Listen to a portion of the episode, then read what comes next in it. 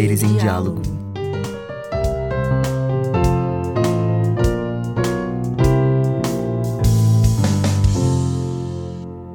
Oi, meu nome é Jéssica, faço parte do PET Letras Campus Bagé. Estou com uma convidada muito importante, a Yasmin Alessandra, que falará um pouco sobre o projeto Tatu.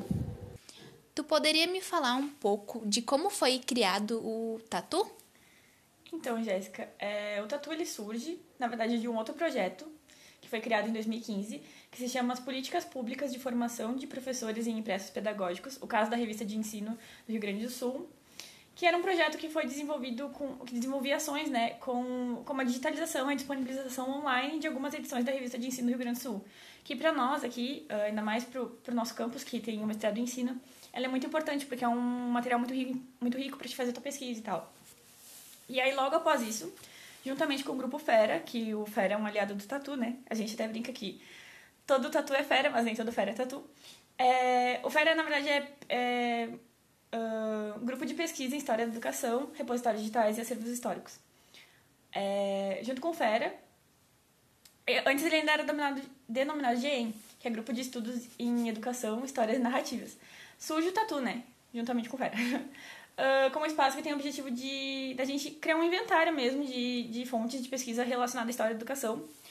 É, quando a gente explica até por que, que o tatu é importante, a gente diz, a gente criou o tatu, a gente, né, os que tiveram antes de mim no projeto, obviamente, eles criaram o Tatu porque é importante que um pesquisador que está lá longe no, no Rio Grande, longe dentro do Rio Grande do Sul, mas longe do Brasil, ele possa acessar o um material sem ter que vir na Unipampa, né? Vir aqui se deslocar. E aí a pandemia se provou que era necessário que a gente tenha acervos digitais, porque muitas pesquisas foram é, tiveram essa foram interrompidas nesse, nesse meio tempo. Então surge aí em 2018, né? Agora tu poderia falar um pouco sobre o que é o tatu? Sim, então o tatu leva esse nome é, em homenagem ao tatu mulita, que é um tatu, que é um bicho é, do bioma pampa. E ele tem essas patas bem grandonas, assim, para poder cavar o buraquinho dele. E é muito semelhante ao que a gente faz no tatu, que é o trabalho do, do historiador, né? Que a gente cava atrás de, de fontes históricas. Ele é um acervo uh, online e físico, porque muitos dos nossos livros eles estão aqui na sala 3212 do campus Bagé uh, onde os professores cedem essa sala, né, a gente poder manter o nosso acervo. E ele é um espaço de consulta, ainda não é uma coisa que a gente dissemina muito, né, mas a gente consulta alguns livros aqui. E a gente aprende muito também, porque a, os bolsistas atuais do Tatu, eles são da graduação. Então a gente é, desenvolve pesquisa sobre história da educação, a gente é, olha, essa parte aqui é mais interessante, vamos voltar um pouco mais sobre isso. Então a gente tenta dar esse olhar. É um lugar de bastante aprendizado, porque uh, quando, a gente, quando alguém entra no tatu, a pessoa aprende a digitalizar, posteriormente vai aprender a editar. Ela vai ter que fazer ali alguns trabalhos, né? Por vontade, vai ter que fazer alguns trabalhos acadêmicos sobre a história da educação. Então a gente aprende muito. Muita gente se encontra, né? Encontra a sua área de pesquisa dentro do tatu. Tu poderia me falar um pouco sobre os objetivos do projeto? Uh, bom, eu acho que o nosso objetivo maior agora é conseguir um espaço físico, porque a gente precisa de um espaço que não seja uma sala de professor, que é um lugar muito bom, mas é um espaço que a gente possa, é, que todo mundo possa ver, a gente quer ser visto, né? E no momento a gente tem vários bolsistas, então é, cada um tá tentando achar aqui o que vai pesquisar, o que vai falar, é, tornar o tatu assim uma coisa mais palpável, não só porque, porque ele é um, um acervo online, né? Um acervo digital mas porque a gente quer que outras pessoas conheçam e se interessem assim como a gente se interessou. Atualmente, Yasmin, quantos integrantes possuem o Tatu? Hoje a gente tem três integrantes, é, sem contar o nosso orientador, né? E coordenador do projeto, que é o professor Alessandro Carvalho Bica. Mas a gente tem aqueles membros que são é, nosso, nossa consulta, né? Que é como eu chamo Uh, que são os, o pessoal que está desde o primórdio lá, que fundou o Tatu, né? Que cavou a primeira toca lá. Que é a Simone Costa Monteiro Gervásio e o Tobias Medeiro Rodrigues. Inclusive, o Tatu, ele é, é o resultado é, da pesquisa de mestrado do, do Tobias, né? Então, a gente tem um site super atualizado e tal. É, a gente tem automatização na hora de produzir a ficha e um monte de coisa que o Tobias deixou pra gente e a gente é, vai fazendo uma manutenção ali. Uh, mas desses 13, 11 são bolsistas. E temos duas voluntárias também, que é a Raíssa e a Adriele, que agora estão alçando outros voos, mas que nos auxiliam com essas coisas mais pontuais que a gente ainda não tem um, é, uma experiência, né? Mas o Tatu, ele é ligado com o FERA. Então, é, o FERA, que é o Grupo de Pesquisa em História da Educação, Repositórios Digitais e Acervos Históricos, é formado por todos os orientandos de mestrado do professor uh, Alessandro Bica, né? E muitas vezes eles colaboram pra gente, porque eles vão é, fazer a pesquisa deles sobre uma escola, então eles vão ter que digitalizar algum material e a gente vai lá e disponibiliza no site. É, então é um número meio. Digamos que hoje em dia a gente tá em 30 por aí, se juntar o Fera e o Tatu, porque é uma galera que, que se ajuda, ainda que uh, bolsistas mesmo a gente tenha 11. Uh, mas ao todo, a gente tem uma, uma, um controle aqui, a gente já teve 40 bolsistas, né? 40 pessoas que passaram entre bolsistas e não bolsistas. Não ao mesmo tempo, obviamente. Hoje em dia é a nossa maior equipe, que são 13 pessoas, né? Mas ao todo, desde 2018 para cá, 40 pesquisadores já passaram pelo Tatu.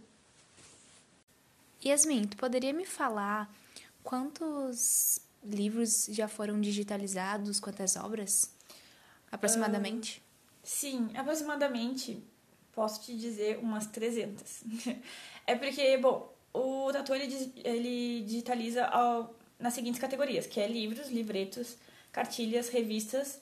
A gente faz o acervo iconográfico das instituições de ensino, ou seja, a gente visita ali a instituição e digitaliza tudo aquilo que pode ser fonte histórica, pode ser uma foto, um bilhete, é, uma ata, e os relatórios de intendência.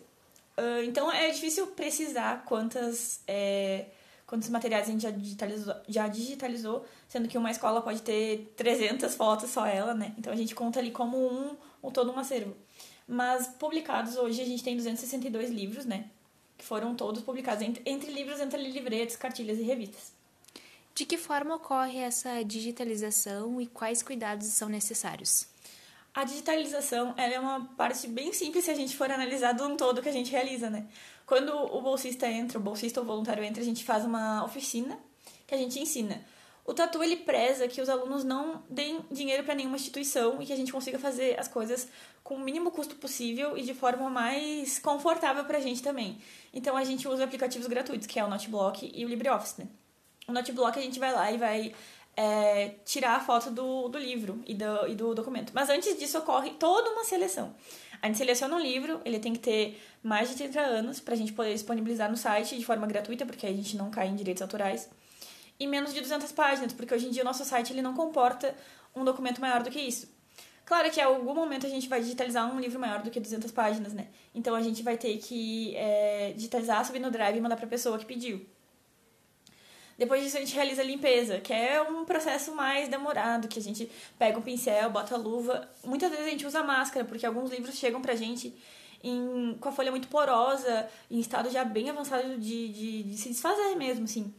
E aí a gente limpa, limpa todo o livrinho, depois a gente vai lá e vai medir ele. Eu tô usando livros, né? Porque é o nosso, o que a gente mais faz hoje em dia. É, e depois a gente eu tira as medidas, né, bem bonitinho, anota todas as informações, a ficha é gerada automaticamente por uma planilha, né, criada pelo Tobias. E dali a gente começa a digitalizar. É importante que a gente digitalize todas as páginas. O livro ele tem que ser o mais preciso, com, tem que ser o mais fiel ao, à sua forma física, né? Então a gente vai digitalizar a página que está rasgada, rasurada, que está em branco. E tudo isso sem flash, porque é importante que a gente não danifique aquilo que, já te, que muitas vezes já vem danificado pra gente. Então a gente é, tem esse cuidado. Dentro do aplicativo, ele é um aplicativo bem acessível, bem, bem fácil assim, de entender, intuitivo. Então a gente corta ali as páginas, é, salva, salva todas essas páginas num documento só e sobe como foto mesmo pro Drive. Dali a gente edita, que é um processo bem mais complicadinho, porque a gente tem que contar página por página, ver se tá certinho, corretinho. Uh, e depois disponibiliza para publicação. Tá bem, e agora eu queria saber por onde a gente pode acompanhar esse projeto. Uh, hoje em dia a gente tem um site bem legal, bem atualizado, que a gente tenta cuidar dele o máximo possível, tá sempre olhando, vendo o que pode botar ali, né? Que é o sistemas.bageunipampa.edu.br barra tatu. Mas se digitar repositório digital tatu da Unipampa, com certeza encontra. A gente também tem o Instagram, que é repositório tatu, eu acho. a gente não lembra, né? Mas é, uso todo dia. E tem o e-mail que é taturepositório.gmail.com. Uh, ou, se alguém quiser, pode passar na, na sala 3212 do Campus Bagé. Em qualquer dia, uh, sempre tem alguém, pelo menos uma, uma vez por dia vai ter alguém, porque a gente tem alguns turnos para o pessoal visitar, né? Entender um pouco.